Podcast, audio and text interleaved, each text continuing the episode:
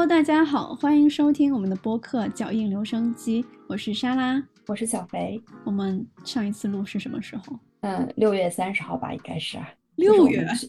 对。哦，现在什么时候了？现在已经十一月二十号，快到感恩节了，直接入冬了。我们真的是跨过了一整个秋天呢。哦，你知道吗？今天是世界杯开幕式，太恍惚了。今天吗？今天凌晨吧，好像是。日子过得真的太快了。说一下我们现在经历的一些事情啊。我们先说一下为什么这么久没有录播客吧。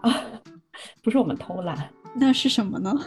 那不是因为就是工作中、生活中的各方各个方方面面都忽然一瞬间多了非常多的事情吗？所以我整个秋天理论上应该是北京最美的时候。我记得往年的秋天，基本上每一个周末我都是一定要在外面过的。比如说爬山啊，然后去郊区啊，去逛胡同啊，看黄叶呀。你知道我今年是什么时候意识到是深秋了吗？就是我应该出去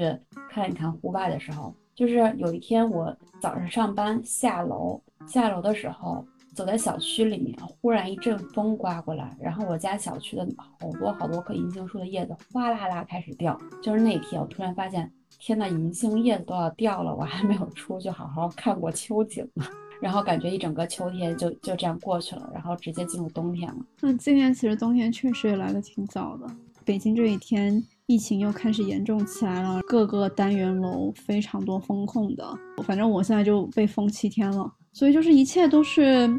会因为这些各种各样的不可预知的因素打乱你所有的计划。一旦你被封控了，你就会给自己找很多理由，说你应该对自己好一点。所以我早上起来呢，就疯狂的下单，买了很多东西，然后吃的里面呢，都尽量挑一些好一点的。比如说以前呢，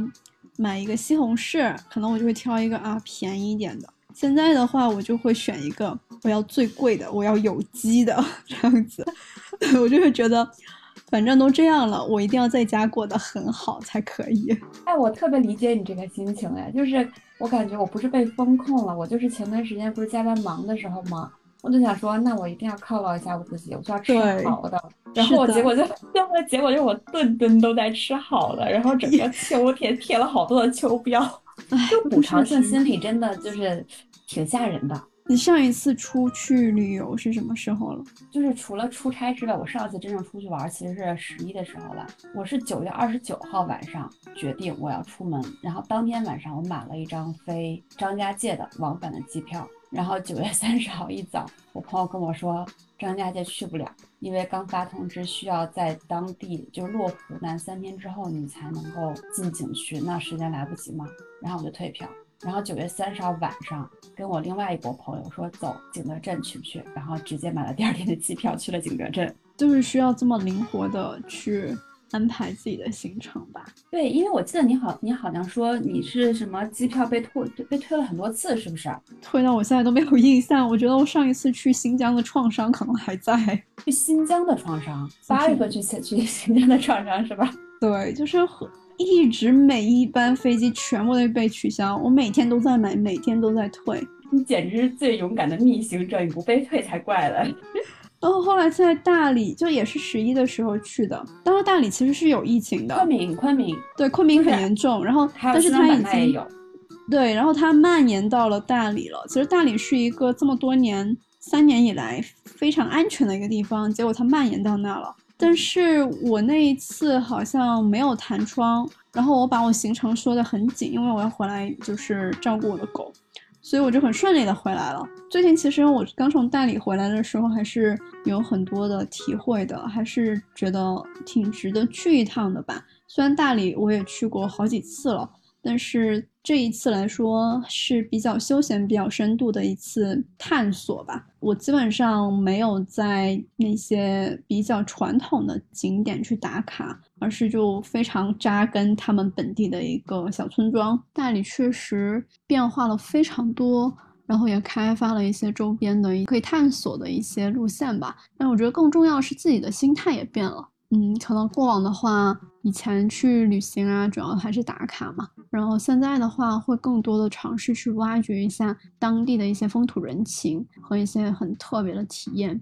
嗯，然后大理确实是一个还挺多值得挖掘的地方，因为呃，当地一个就是资源非常的丰富，苍山洱海；另外一个就是这几年来也越来越多的人移居到大理，所以也让这么一个文化环境特别的丰盛起来吧。那你都去哪儿了？这次我这一次其实基本上没怎么进古城，反而是绕着古城的周边转的，然后也围着洱海转了一圈吧。之前的话，其实我记得我十多年前去的时候，洱海的尤其是东边是还在开发的。我记得当时我去双廊，整个双廊就是一个大型的工地现场，什么都没有，只有杨丽萍的家。现在它基本上它已经建成了，但是我这一次其实去村庄比较多，延续了我一直以来的这个乡村旅游的这个路线。我这一次的话，就是在凤阳一村里面驻扎着，向周边辐射，所以就去了它旁边的一个很漂亮的尼姑庵，就是寂静庵，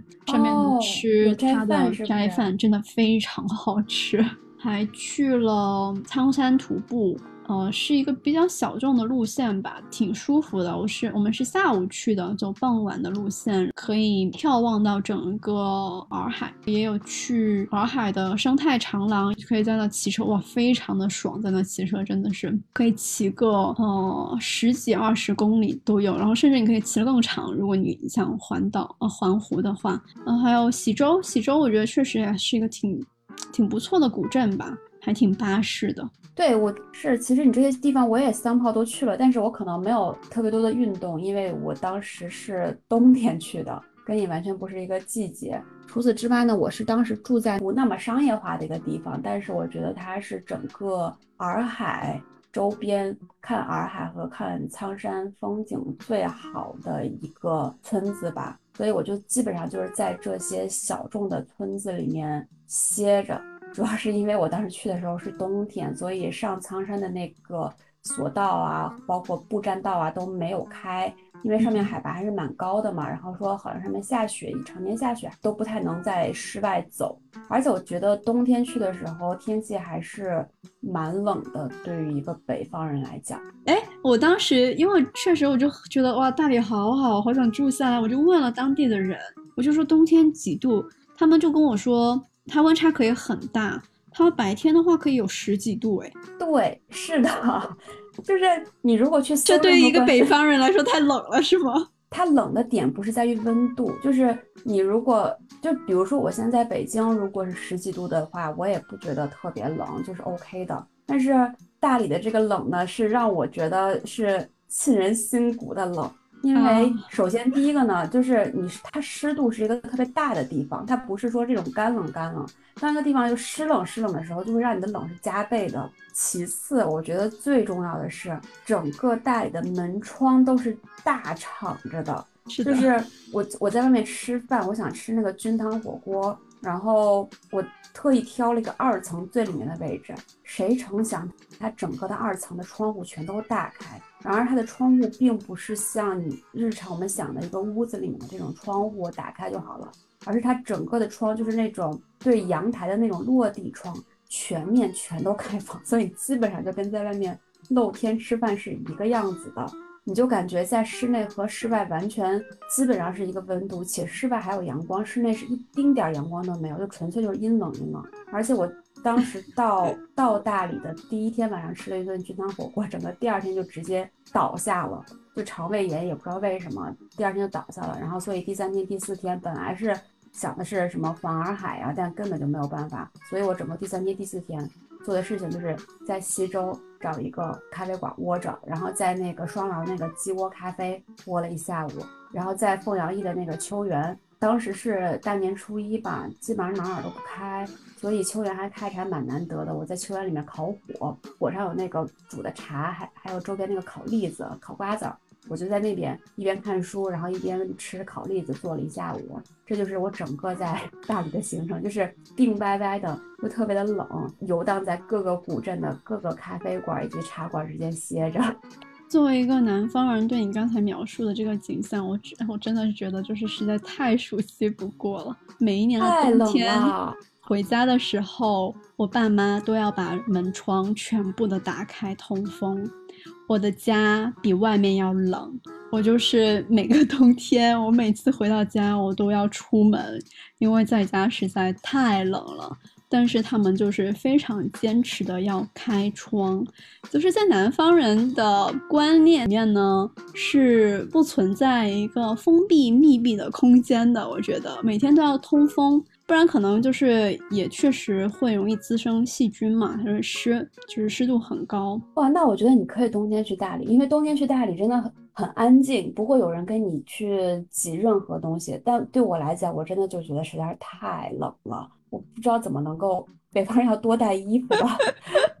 我对，真的是好玩还是好玩的，但是我真的就是不想出门，不想动。我就是特别喜欢冬天的云南和西藏，可能这个是一个非常小众的偏好啊。就是以前，尤其是提起那个海拔那个高原和西藏，很少人会说冬天过去，然后大家。都听到哇，冬天要去西藏就觉得好可怕呀。但是自从我去年就是走了滇藏线以后，我就觉得冬天那边特别舒服。一个就是刚才你说的，它室外是有很充足的阳光的，所以冬天的话其实是有很充足的光照，不像是我家那边就广东嘛，其实它冬天是真的是非常的阴冷，因为阳光也很少。另外一个就是冬天呢，它那些地方人特别少，特别的安逸，但同时又能看到非常美丽的景色，雪山啊、湖水啊，所以我就爱上了在冬天去西南、西北这样子的一个线路。哎，西藏冬天是有暖气的吧？我们当时因为住的都是酒店，酒店就是有空调会给你提供，但是日常的人家的话。因为他们主要就是靠那个炕吧，还有那个灶，它不是那种我们城市里面看到的那种暖气，而是有点像你刚才说那种烤火的那种。对，大就是我觉得西藏我也还挺想冬天去的。然后大理我去之前是会觉得一个首首先说那个大理离昆明很近嘛，然后都说什么四季如春，你没没成想它会这么冷。然后其次。我也看天气天气预报了呀，看看天气预报就十几十几度，也的确是十几度。但是十十几度的天气，谁在北京会穿羽绒服啊？但我当时真的就是大衣里面裹着一个羽绒服的夹层，然后还戴着大厚围巾，我还戴着帽子，就基本上就是这样在在大理过的。我还带了裙子，但根本就没有穿上，没有任何机会。不过如果大家去大理的话，我还是会推荐大家优先去考虑从夏天。去大理，因为雨季嘛，然后陆陆续续会有各种各样的菌子，就像你刚才说的，就是有很多的新鲜的蘑菇采下来，然后可以做很好的这个菜肴。因为我这一次去大理的时候，就参加了一个在苍山摘菌子的这样的一个体验。然后我去的时候，因为是十一了嘛，所以其实已经算是这个雨季的末端了，采的菌子都是一些小杂菌。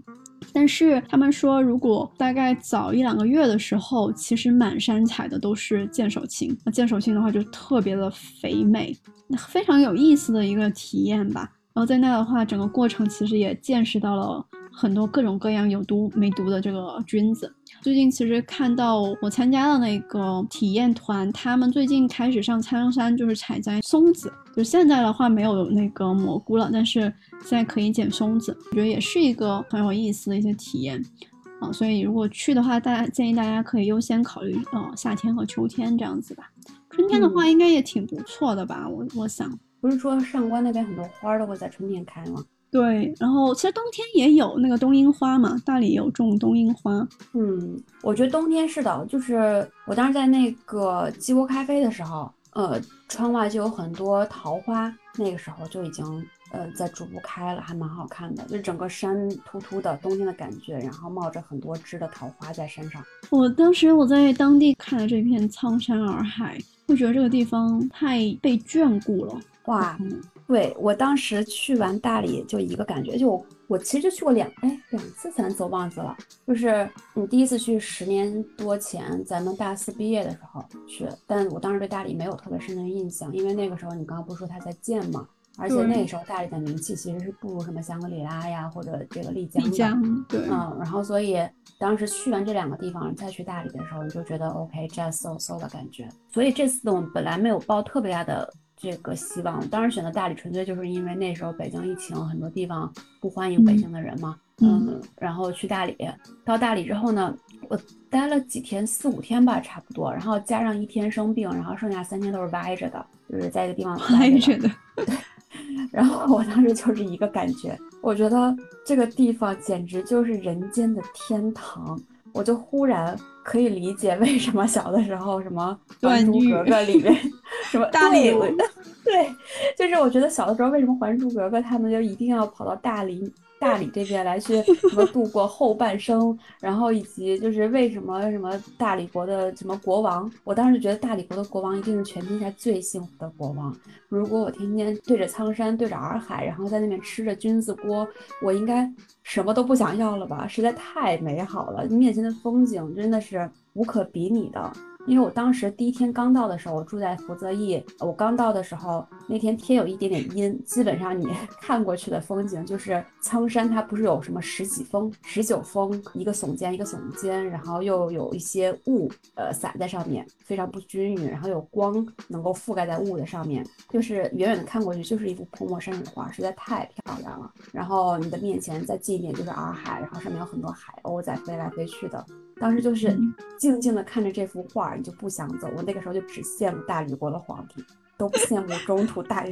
中中土王朝的什么呃皇帝。我觉得大理国的皇帝简直就是值了这辈子活的。而且大理其实怎么说呢？一般可能大家会觉得这宜居的地方尽量要沿海呀。其实大理一点都不沿海，对吧？还挺离路的。但它有洱海，洱海呢不大不小吧？可以这么说，对吧？就是你说大。它也不像什么青海湖那么的大，你说小吧，但其实你转一圈下来也要那么个一两个小时就车程了。嗯，周边的话，它是少数少数民族聚居地，然后有很多的古村的文化，然后另外它就是茶马古道。呃，凤阳驿那边不是它其实就是那个茶马古道的那个沿线嘛，它肯定是有非常深厚的一个历史，然后包括以前像你说的各个当地的。王朝吧，选择在那肯定是有原因的，确实风水非常的好。呃，现在的话，虽然开发的是有点多啊，因为周边如果从苍山望下去的话，旁边真的是密密麻麻、密密麻麻的房子，但至少住下来的时候，尤其是住在村子的时候，不会有太过压抑的感觉，还是挺安逸的，并且当地的。文化还有一些房子还算是保留的比较好吧，也可能是因为大理的兴起是在靠近这几年，它并不是第一波那种网红古镇起来的那个浪潮中，而是更加的近几年，所以可能也会更注注重一些生态的平衡，或者是说当地流行的一些。文化呀，更贴合我们现在的一些需求。比如说，我就不是很理解为什么大理那么的流行烘焙，就是那个地方也不是产麦子的地方，那个地方也不是自古以来就吃这一类东西的。但 somehow 就是现在有很多的年轻人会去大理开烘焙的店，然后做的工艺真的也非常的好，是可以超越北京、上海的水平。我当时我就问了一下，呃，我们徒步的向导，因为他在那里扎根，跟当地很熟嘛。其实确实这个风潮也是大概是从一八一九年的时候被带过去的。当时应该是最早有一些在上海那边做咖啡品牌比较有经验的人，他们就辞职了，去了大理。去了大理以后，开始在研究手艺。然后一开始他们也做的比较的克制，呃，也没有开实体门店。只是内部就通过朋友啊、微信群呢，这样的去销售，慢慢的把口碑、社区的口碑做起来了，整个有社区的氛围，所以他们后来才决定开店。呃，开店扩张也不会特别的 aggressive，而是慢慢的拓展一些周边的东西，去当地去尝他们的这个烘焙，真的是非常的用心。比如说去各个地方也会去尝试一下不同的烘焙的单品啊，牛角包这些。我感觉我在大理吃到的确实是非常高的水平，我能说的就是仅次于我在巴黎吃到的水平。其他的包括在。美国啊，包括我在国内其他地方，我觉得都是超越的。然后慢慢的，就越来越多的然后其他当地的一些咖啡店啊，或者说其他更多的一些人也会去当地去研究这个东西。现在的话，大理其实他们有时候会做一些农贸市场嘛，然后有一些农贸市场是年轻人去组织的，然后他们在有一个烘焙市场，周末赶集的时候有二三十家。烘焙的面包店，然后在那里面摆摊。我觉得我好像从来没有听说过 在哪个地方会有这样的一个集市。然后在大理的话，我觉得就更加不可想象了。哎，我都没有怎么去吃过它的那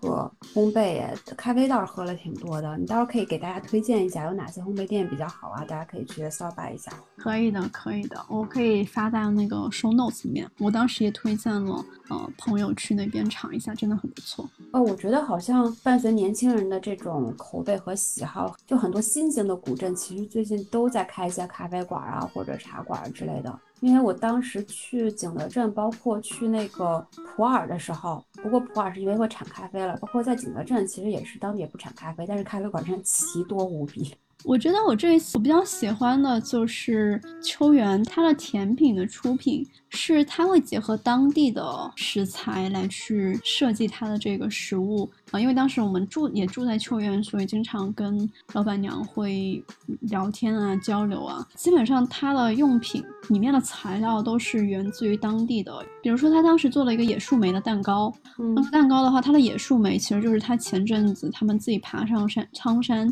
去自己亲手采摘的，但它的量就特别的少，所以他每一次做这个东西的时候，基本上他其实也很心疼，因为用一点就没了，然后可能就要过季节了。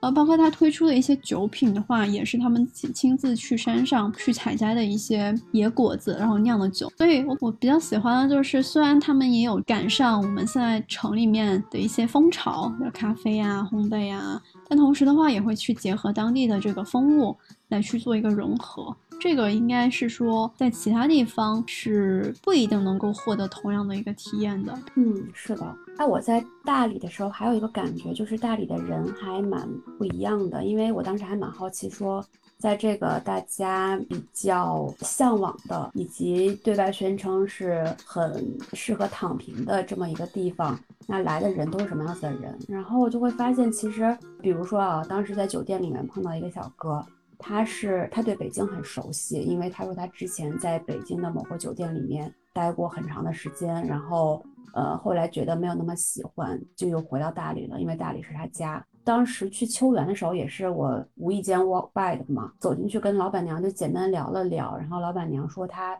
是不是你老乡啊？好像是来了很久。所以我觉得还蛮有趣，就是你会发现在当地有一些在外面打拼了很多年，最终还是回到选择回到家的大理本地人，然后还会有一些不是本地人，但是很久之前就已经深扎在这个大理当地，逐步去发展自己的这个小小生意、小买卖，然后在当地扎根的这样的。一波外地人，我觉得什么样的人好像都有，是不是？对，是这样子的。本地的人的话，我这一次接触的不算多，但是也有。就比如说我们去餐厅，尤其是去一些少数民族，就白族菜嘛，然后也会接触到一些。另外的话，我当时去。摘菌子的时候，其实因为你这个东西是非常依赖你的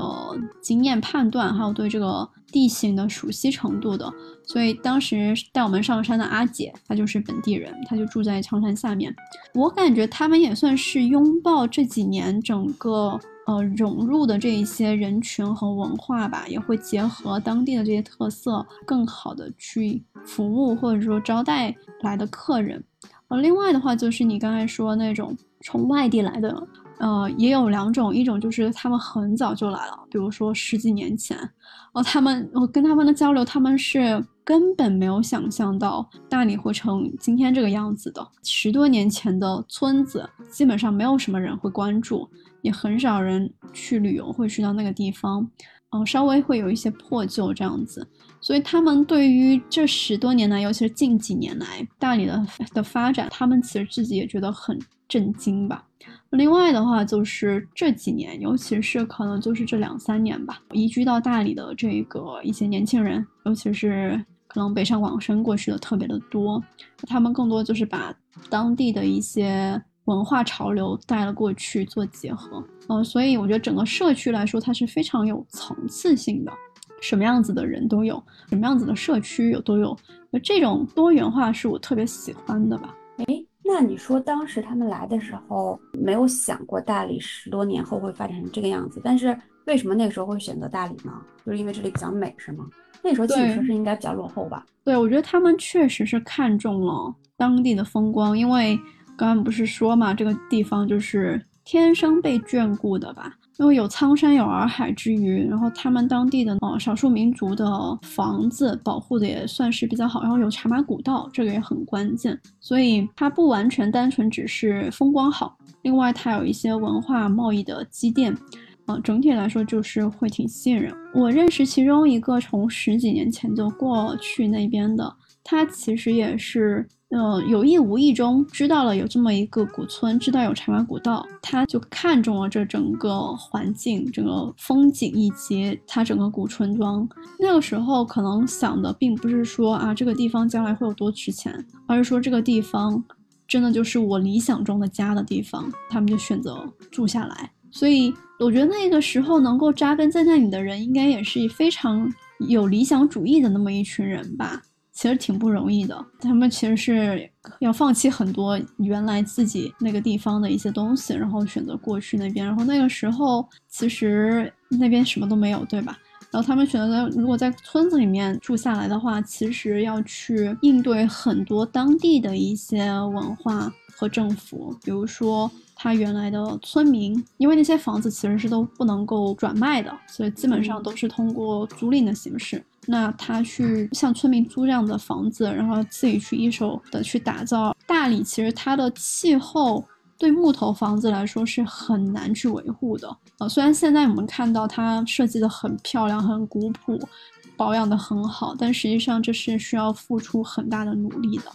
啊，当地的湿气啊、潮气啊，其实也会对这种维修的工作会增大很大的难度吧。嗯所以这其实外表看上去是一个非常美好的事情，但实际上来说，哦，是一个挺艰苦的事情吧。尤其是近年来大理又开始发展的那么好了，那原本拥有这些产业的，无论是呃政府啊，还有是说村子里面的人，可能也会提更多的要求吧。好像现在政府还算是比较鼓励和支持外来的产业或呃外地人他们来这边投资，只是说从政策的开放性和灵活性来说，肯定还是不及东部沿海地区这么的好吧。可能吸引的产业更多是旅游业吧，毕竟东部沿海地区会吸引很多其他的这种产业。从他们现在这个经营模式来说，尤其当地的一些咖啡厅啊或者是民宿，哦，利润率其实肯定是不高的。他们也在慢慢的摸索，要怎么去更好的去发展这个事情。另外一个的话，其实也少不了当地政府的扶持，还有最近这几年的疫情，其实一方面确实会把一些以前出国这样子的一些稍微更高消费的游客，然后转移到了当地。他们也会更偏好去寻找一些很有特色的体验，但另一方面来说的话，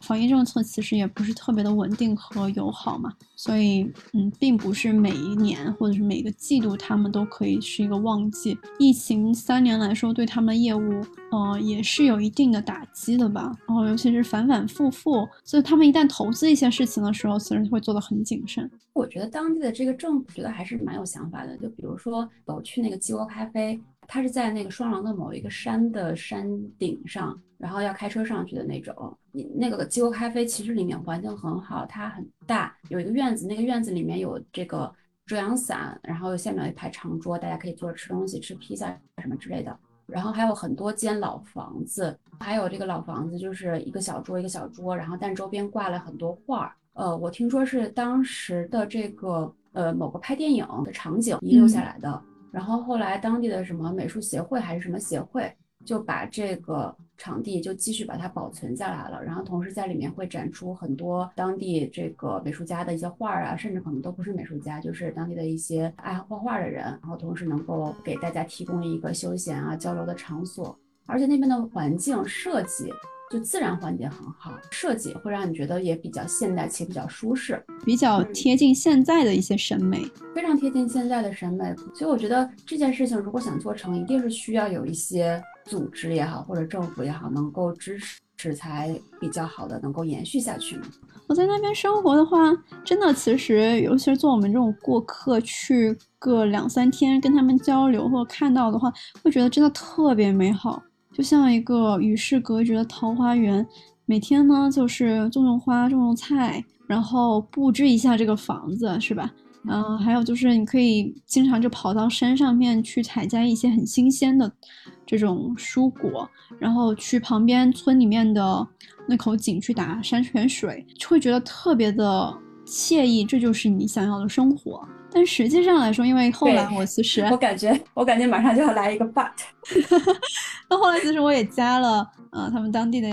当地人的一些微信，看他们平常发的朋友圈嘛。因为我去的时候是国庆，那个时候会觉得游客特别的多，来来往往，然后接不完的单。我觉得他哇，生意很好啊，不愁赚钱。结果他一旦国庆七天过去了以后，他就说闲得发慌，没有事情干，就去村里面去捡野草了。所以平常其实生活是挺单调的。然后另外就是他去维修整个房子。就像我刚才说，他是非常花功夫、花手艺，哦，是一个很累的事情。然后还有一个呢，就是真正在那边扎根的人，他们其实真的就是在那边过日子，所以他们小孩也是在当地生活、教受教育。但是从那边来说，教育水平肯定是赶不上这种沿海地区的。然后以及就是对外来人口来说，其实上一个当地比较好的学校也是挺困难的。所以，真正面对这些现实问题的时候，你就会发现他们的苦恼可能一点都比不比我们这种就是在大城市里面的少吧，只是说是完全不一样的一个环境和面对的一个处境。我觉得很难是说真正躺平吧，很多人都说去大理躺平，嗯，就是所谓的躺在床上那种躺平，但。可能生活都是需要一些成本的，然后都是要为衣食住行去付出一些努力的。我觉得很多现代的城里的人可能会把过多的精力关注在了一些更优越的衣食住行的条件上面，但是回到那边是不是能够让你的心稍微放平缓一些，让你的身体更聚焦在衣食住行本身最基本的需求上面？嗯，是的，它会让你的关注点更加的聚焦在。你跟这一个自然环境的关系上面，因为他们日常处理的很多的情况都是跟他所处在的这个自然的环境，无论是气候啊、生态啊，还有包括他们房子吧，其实也是受到这个外界的这些影响。嗯，然后所以花了很多的时间都是在去思考或协调，说我怎么去相跟这种多变的自然环境去相处，或去探索。然后在我们这，我们住在城里面呢，怎么说呢？就是我们当然也有一年四季，是吧？但是它是一个非常固定的模式，它是可预见的。我们居住的环境就是一个钢筋水泥这样把你包裹住的一个地方，所以基本上我们不太会需要去考虑说我们要怎么去应对。外界的这些变化，因为基本上整个城市的设施已经给你有了一个很好的保护，最多就是雾霾天出去戴一个口罩这样子。所以整个的你要应对的这些问题和你要考虑的点是完全不一样的吧？我觉得不一定要去那边常住吧，但是能够有更多的时间和机会回归大自然去感受和思考一下。人和环境的一个关系是一个回归本源，以及能够把自己从一些事情上抽离出来，看得更加清楚的一个挺好的机会吧。Interesting，因为我觉得本身大家最开始会选择城市，其实就是因为城市的基础设施好，基础环境好，不用让人过度的担忧，或者可以减少让人担忧。你跟环境之间需要去平衡，以及需要去解决问题的这样的情况的出现，但是在城市里面呢，大家又开始走向另外一个极端，就是这些基础的问题不存在之后，就会陷入一些琐碎的、其他的，让你觉得更劳心的这么一堆人与人的世界更复杂。然后你刚刚说到这个什么，寻求自己本身和外界环境能够更聚焦嘛？然后就会突然想到，很多同事的老板们都跑去冥想，让你能够去，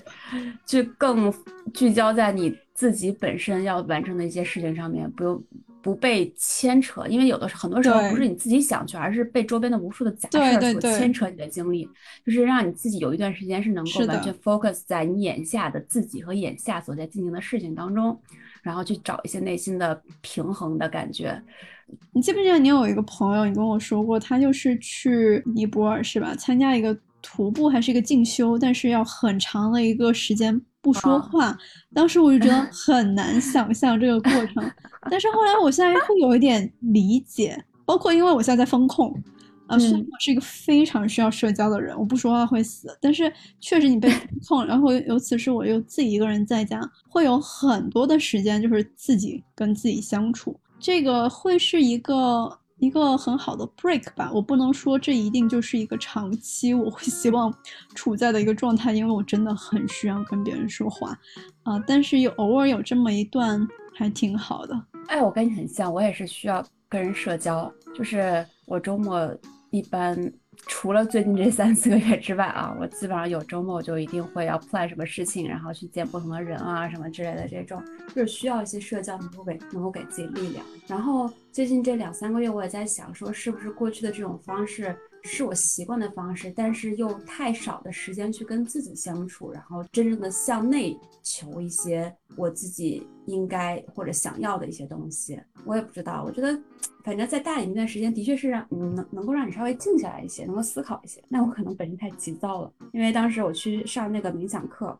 印象好深刻。因为那个冥想课好像本身也就不到一个小时的时间吧，中间我一度要睡着，然后而且当时 头上戴一个仪器，那个仪器是好像是衡量你的什么脑电波还是什么，总之是衡量你脑你脑子的活跃度的，你的精神状况达到一个非常平稳的状态以后就要入定，然后理论上你这一节课需要有 minimum 的一个入定的时间是多少我也不知道，但总总之那节课不到一个。小时我入定了两分钟 啊，真的吗？对，那其实我只有两分钟是有效的。天哪，我下次去试一下。还有这种这种 measurement？对，你可以跟我一起去那边试一下，因为他对那个呃有一个星期的什么免费试试验期，你就就可以随便这一个星期之内去随便上随便上他的课。但是总之，你就会发现，你以为冥想就是我不需要想这个东西，我能够控制住我的脑子，然后其实呢，平常。的时候，我们并不是真的能够控制住脑子，而是我真的被被迫的被不同的事情牵着走。当我没有所谓的外界这件事情需要我去按部就班的一二三四五去做什么事情，我整个人坐在这边，我就会觉得天哪，我不知道该干什么，然后脑子就开始到处乱窜。然后那个课就是希望让我能够聚焦在我的呼吸上面，嗯嗯，去让我体会我呼一呼一吸，然后带来的什么气的交换啊什么之类的。然后我就发现我做不到。我们上个星期去体验了一个那个音疗，就是有一点像冥想，但是他可以，你知道那个颂钵吗？在里啊，我知道，他也在颂钵。就我去那个他，然后我我们去那呢，他就是让你躺下来，然后给你颂钵。我直接睡过去了一个小时，然后再醒过来，我什么都不知道，因为我那天特别困，特别累。我 结果那天晚上回来我就失眠了，我就相当于就是把我睡前的那个小时借出去了，我感觉。所以我觉得我们好像没有办法，就是每天太少思考了连轴转的过程中。其实我们至少是最近几个月来说的话，还是生活在一个很未知、很忙碌、很疲惫的一个状态上的。比如说十一也就过去了一个半月吧，那对我来说感觉像是过了一个很久很久的时间。甚至有一点忘记了当时的一个感受是什么样子，所以做这一期播客还挺好的，让自己去又重新的回想了一下当下的一些感受和状态吧。嗯，也在云南很多地方待过和旅游过，真的就是一个非常非常宝藏的一个地方。啊，它让我打开了很多的眼界，意识到哦，原来日子是可以这么过的。哦，原来没有工作的话是可以干这个事情的。原来这个事情其实它也会很辛苦，占用你很多时间的。还有包括以前可能觉得，呃，所谓的美丽乡村，真的就是可以去躺平，很休闲。那当然我们知道，就是在村里面的生活肯定不如城里面那么的方便嘛。但是我会发现，它其实，在美丽的背后，其实还充满了故事，还充满了各种各样心酸的故事吧。嗯，但是我还是很佩服当地留下来的人，他们是需要花很多的心力。和很多的勇气去继续的守护他们想守护或者他们憧憬的那一个那个状态的，这是很不容易的一件事情吧。嗯，对我也蛮佩服的。我希望有一天我也能够找到一个东西，是让我觉得我愿意去为之付出这样的努力，然后放下现在的生活去一直努力的。那我们今天的分享就差不多了。其实感觉这期可能是不是有点水呀？毕竟不是硬核的科普，对介绍对介绍一个地方，然后更多是结合自己现在的状态，然后以及过去去过的屈指可数的几个地方，分享一下自己的一些所想所感。还有现在的状态，希望大家可以包容一下我们吧，因为我们现在处于的一个状态确实 不是一个最好的状态，有点艰难。希望下一次录制的时候，我们现在目前面对这件事情都会过去。我真的希望现在距离二零二二年结束还有一一个月的时间，我希望我可以去到不同的地方，因为今年去的地方但不是出差，你去了很多出差。对，就可以能够有一段时间静下来，因为其实今年每个假期我基本上也都在外面。但是就像你最开始说的，你每一次出京的时候都是要做很多的准备工作，以及做很多的这个心理建设，因为要随时回不来嘛。所以我整个状态一直是紧绷的一个状态。我觉得没有哪次行程是真的很放松。就比如说像咱们去年去南疆，那么放松的状态其实是没有的。我就希望能够在。剩下的这个不到一个多月的时间里面，嗯，能够有一次，不，我现在还没有完全没有 plan。那我给你一个建议，就是少去地方，然后在一个地方多待一阵子。呃，一方面就是它的踩坑，就是我说的就是那个中招的风险，嗯，会相对少一些。另外一个就是。会慢慢体会到，就是即使同一个地方，你多待两三天，你的感受都可以很不一样。我可能你可以逐步的深入到这个地方去，我觉得这个可能会是一个比较适合去调节的一个机会吧。不知道，我就想说，能够先有一段时间让我从工作中抽离出来，以及生活中抽离出来，然后让我好好的去 想一想一些问题。你赶紧出去吧。好的，那今天就这样子了。谢谢大家，谢谢大家。